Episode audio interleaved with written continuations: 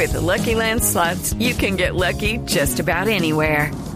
This is your captain speaking. Uh, we've got clear runway and the weather's fine, but we're just going to circle up here a while and uh, get lucky. No, no, nothing like that. It's just these cash prizes add up quick. So I suggest you sit back, keep your tray table upright, and start getting lucky. Play for free at LuckyLandSlots.com. Are you feeling lucky? No purchase necessary. Void where prohibited by law. 18 plus terms and conditions apply. See website for details. Las 2 de la tarde, dos minutos. Estas son las noticias en Blue Radio. Martín Elías, el hijo del fallecido cantante vallenato Diomedes Díaz, asegura que no sabe de dónde salen las versiones que señalan que su padre fue asesinado. Sin embargo, manifestó que esperará los resultados de las investigaciones adelantadas por la Fiscalía General. Lo que se sabe del principio, lo que sabe toda la familia es que murió un paro cardiorrespiratorio, pues por ahora eso es lo único que yo sé. No sé nada, yo solo espero que mi papá descanse en paz y que esté al lado de Dios. Eso depende de la justicia. Yo tranquilamente pues pensamos que, que como se, todavía no han llegado todos los resultados, vamos a esperar. De todas maneras, eh, estamos, estamos, estamos con Dios. Dos de la tarde, dos minutos, un policía mató a otro en el departamento de Caquetá. Se investigan las causas del hecho y si se trató de un accidente o no. Eduardo Ardila. Como Juan Esteban Sánchez Pérez fue identificado el auxiliar de la policía que murió en extrañas circunstancias en el municipio de San José del Fragua, al sur del departamento del Caquetá. Según la primera versión y confirmada por la oficina de prensa de la institución, dos auxiliares se encontraban bajando las luces navideñas y eh, a uno de ellos se le accionó el fusil de forma accidental y le propinó un disparo a su compañero. En este momento eh, las autoridades adelantan eh, las investigaciones y están haciendo levantamiento al cuerpo sin vida del patrullero que murió lamentablemente en el municipio de San José del Fragua. El, el, coronel de la policía aseguró que aún no va a dar declaraciones pues hasta que no se conozca una versión ya más adelantada de lo que fue este accidente en la que murió el policía. Nosotros seguiremos pendientes del desarrollo de esta importante noticia en el departamento del Caquetá. Eduardo Arriba, Lozada, Blue Radio. Seguiremos al tanto del desarrollo de esta información. Entre tanto, les comentamos que un doble accidente de tránsito que involucra a un periodista en Arauca. El hombre se negó a practicarse la prueba de alcoholemia. Las autoridades adelantan las investigaciones para imponer las respectivas sanciones. La noticia con Francisco Díaz. La Policía de Tránsito y Transporte de Arauca Capital registraron un doble accidente que involucra a un reconocido periodista de la región. Según versiones de las autoridades, el comunicador de la emisora Arauca Estéreo inicialmente chocó contra un vehículo y al intentar huir del lugar accidentó a una mujer y a su hija de cuatro años que se transportaban en una motocicleta. La comunidad que se percató de la situación lo siguió hasta que el vehículo se estacionó donde la policía realizó el procedimiento en estos casos. El mayor César Rivero, comandante seccional de Tránsito Arauca, se refirió al tema. El ciudadano en el sitio del accidente no permitió que se le hiciera la respectiva prueba de embriaguez. Al, ten, al tener lesionados por accidente de tránsito, este evento es dejado a disposición de la Fiscalía General, eh, como lo dice eh, el parágrafo quinto de la Ley 1696, donde el ciudadano que no permite hacerse la prueba, pues se le hace el comparendo eh, en el máximo grado, en el grado 3, eh, un costo de un comparendo de 14 millones 148 mil pesos. La mujer y la menor que fueron arrolladas están fuera de peligro, pero con lesiones que la mantendrán por varios días incapacitadas.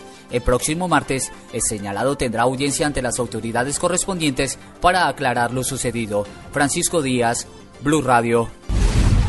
Dos de la tarde, cinco minutos, el expresidente Álvaro Uribe propinó una nueva arremetida contra el presidente Juan Manuel Santos, asegurando que no están dadas las garantías para las elecciones presidenciales y de Congreso que se realizarán este año. El expresidente Uribe asegura que no hay seguridad para los candidatos del Centro Democrático y que el presidente Santos busca garantizar su reelección con auxilios parlamentarios. Al grupo terrorista de la FARC que ha secuestrado 30.000 personas en partido político y el Estado le niega las garantías a muchos de mis compañeros del Centro Democrático. ¿Por qué corrompe la política con dos y medio billones de auxilios a los parlamentarios? Apenas le da un aumento mínimo al salario de los trabajadores de 26 mil pesos. Dos de la tarde, seis minutos en información internacional. La Asamblea Nacional de Venezuela instaló hoy su periodo anual de sesiones con la reelección de Diosdado Cabello como una de las figuras más influyentes del chavismo como su presidente por tercer año consecutivo. Fabián Martínez. La Asamblea Nacional de Venezuela instaló hoy su periodo anual de sesiones con la esperada reelección de Diosdado Cabello, una de las figuras más influyentes del chavismo, como su presidente por tercer año consecutivo. Como vicepresidente continuará Darío Vivas y como secretario general fue ratificado Víctor Clark. Aprobado mayoría revolucionaria. Muchas gracias, compañeros y compañeras. Estaba revisando si alguien de la oposición hubiese votado por mí porque me hubiera sentido muy mal.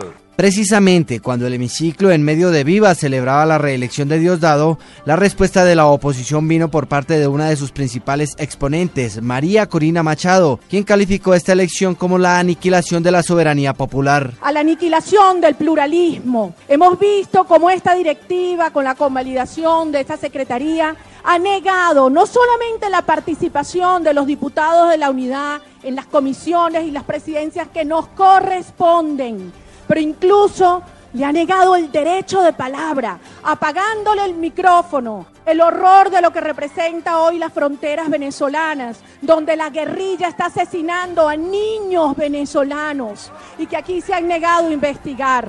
Fabián Martínez Pérez, Blue Radio. Noticias contra reloj en Blue Radio.